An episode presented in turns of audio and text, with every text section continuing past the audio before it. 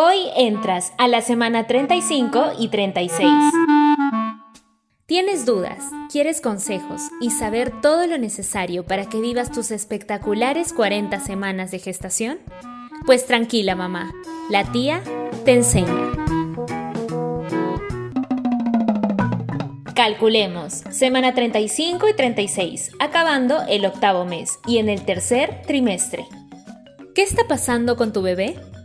Quizás sientas que ya no te queda espacio para acomodarlo. Si pudieras mirar adentro, verías que ya queda menos líquido amniótico y que tu bebé está muy grande. Ya no flota, pero que tenga menos espacio no significa que se mueva menos. Tu bebé debe seguir dando pataditas con la misma frecuencia. No te sorprendas si de repente ves un pie o un codo empujando la piel de tu abdomen. Pero eso sí, si notas que no tiene muchos movimientos, es mejor que le consultes a tu médico. Poco a poco comienza a perder el vellito que cubría su cuerpo las semanas anteriores, a lo que llamábamos lanugo. Asimismo, está eliminando otra sustancia cremosa llamada la vernis caseosa, que ha recubierto su piel durante todo este tiempo. Junto al líquido amniótico que traga tu bebé, se le añade que también traga la vernix caseosa y el vello que pierde. Toda esa mezcla que tiene un color negro o verde muy oscuro se le llama meconio y formará parte de su primera evacuación, por eso no te asustes cuando le cambies los primeros pañales y los encuentres todos negros. Esta es la última semana en la que se considera un feto prematuro, ya que al finalizar la semana 36 estará formado por completo. Entonces, desde la semana 37 a la 42 ya podemos considerarlo un bebé a término. Ahora, ¿qué pasará contigo? Probablemente tu doctor quiera verte ahora cada semana y te pida que cuentes los movimientos del bebé para poder controlar su nivel de actividad. Asimismo, te pedirá estar pendiente a la expulsión del tapón mucoso y de no hacer ningún esfuerzo físico, pues ya estás en la recta final. Mi hermana dio a luz terminando la semana 36, entonces bien debes saber que no es necesario que llegues a la semana 40 o más para estar preparada. Para este episodio nos apoya un especialista en psicología perinatal desde Argentina, que nos dice qué tener en cuenta antes del parto. La tía te enseña con Daniela Gastaldi especialista en psicología perinatal y directora de psicología perinatal argentina. Es fundamental que tenga trato con su médica, médico obstetra, que lo conozca y que conversen acerca de ese parto antes de que esto suceda. Que pueda obtener información acerca de cómo va a ser, de cuáles van a ser los procedimientos. Es muy importante que averigüe acerca de lo que acontece en el parto, porque es un trabajo activo de parte de ella y de su bebé. Se le respeten los tiempos fisiológicos y no que se lo apresure con medicación, por ejemplo. Entonces, empoderarse es fundamental porque otorga seguridad. Ahora llega el momento deseado, el momento del parto. Y habrás escuchado que muchas gestantes piden un parto respetado o humanizado. Pues bien, ¿qué debes exigir durante este proceso de dar a luz? Que se respete ese momento que es sagrado, que es único, que es irrepetible y entonces cuenta con el derecho de sentirse acompañada de una persona que ella elige, que le transmita tranquilidad. Es fundamental que una vez nacido su bebé se le permita estar con él o con ella una hora por lo menos en contacto piel con piel. Esto les hace muy bien a los dos, con lo cual no es recomendable que tras nacer el bebé se vean separados así como también es muy importante que en la clínica, en la maternidad, en la institución donde ella vaya a parir, se le brinde información acerca de la lactancia. Ella debe ser informada acerca de cuáles son las técnicas, debe ser elegida también, no impuesta. Hay mujeres que no han podido o, no han elegido dar de mamar el pecho y pueden perfectamente relacionarse con sus bebés dando un buen biberón, sosteniendo de un modo amoroso y brindando cariño, que es lo más importante.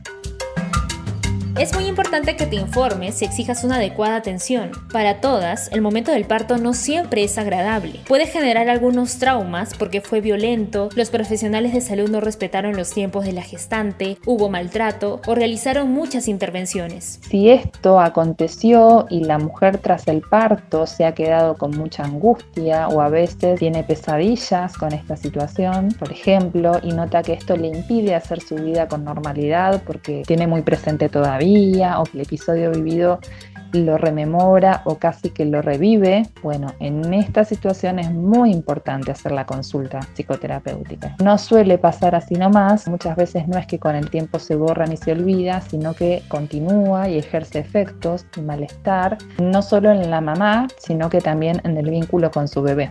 Por eso es que los cursos de preparación al parto son tan importantes, porque si no estás informada, lo más probable es que decidan por ti. Un dato médico que debes tener en cuenta en estas semanas es que debes realizarte una prueba para comprobar las bacterias que hay en tu vagina y descartar si está presente el estreptococo del grupo B. Este es un germen que forma parte de la flora vaginal de muchas mujeres, pero que no tiene ningún síntoma, ningún signo. Pero si el bebé entra en contacto con este germen al momento del parto, puede infectarse y tener una complicación. Un dato, si es que llegaras a ser portadora de este germen, te colocarán un antibiótico intravenoso al momento del parto y si es posible te lo pueden colocar antes de que rompas la bolsa amniótica. La psicología perinatal no solo acompaña a las gestantes en lo previo y en el tránsito de su embarazo, sino que también en la atención al posparto. ¿Qué debes tener en cuenta cuando nazca tu bebé? La tía te enseña con Daniela Gastaldi especialista en psicología perinatal y directora de Psicología Perinatal Argentina considerar que ella necesita mucha más ayuda que antes, necesita que la maternen para ella poder maternar. La ayuda que gustaría recibir en el posparto es ayuda concreta desde lo cotidiano, hacer un mandado en el supermercado, llevarle comida preparada, ayudarla con el planchado o el lavado de ropa. Una mujer en este estado no está para recibir y atender visitas. No es la idea que llegue mucha gente de visita porque además de que es una exigencia para ella tener que estar atendiendo visitas, el bebé reconoce los olores de quienes están allí cerquita y cuando viene mucha gente, por ejemplo, a visitar y, lo sostienen en brazos uno y luego el otro y luego el otro, esto al bebé suele ponerlo mal. Muchas veces cuando se va a la visita el bebé queda llorando, hiperexcitado, con dificultades para conciliar el sueño y demás. Ellos necesitan intimidad, un ambiente de tranquilidad y estar con su mamá, con su papá o con su entorno. La mamipedia. Meconio. Son las primeras heces del bebé compuestas por materiales ingeridos durante el tiempo que él estuvo en el útero. Contienen células intestinales, lanugo, moco, líquido amniótico, bilis y agua. Además, no tiene olor. Psicología perinatal. Orientada a la prevención, cuidado, apoyo, diagnóstico e intervención en la gestante, padres y familia durante todo el proceso previo de gestación. Asimismo, en el tránsito del embarazo, parto, posparto y crianza temprana. Estreptococo del grupo B. Bacteria que comúnmente se encuentra en los intestinos o en el tracto genital inferior. La bacteria suele ser inofensiva en los adultos sanos, no obstante en los recién nacidos puede provocar una enfermedad grave o complicaciones. Disfruta esta nueva semana de gestación. Nos escuchamos en 7 días. Recuerda que la tía no solo engríe, también te enseña. No olvides que también puedes encontrar a la tía te enseña en su cuenta de Instagram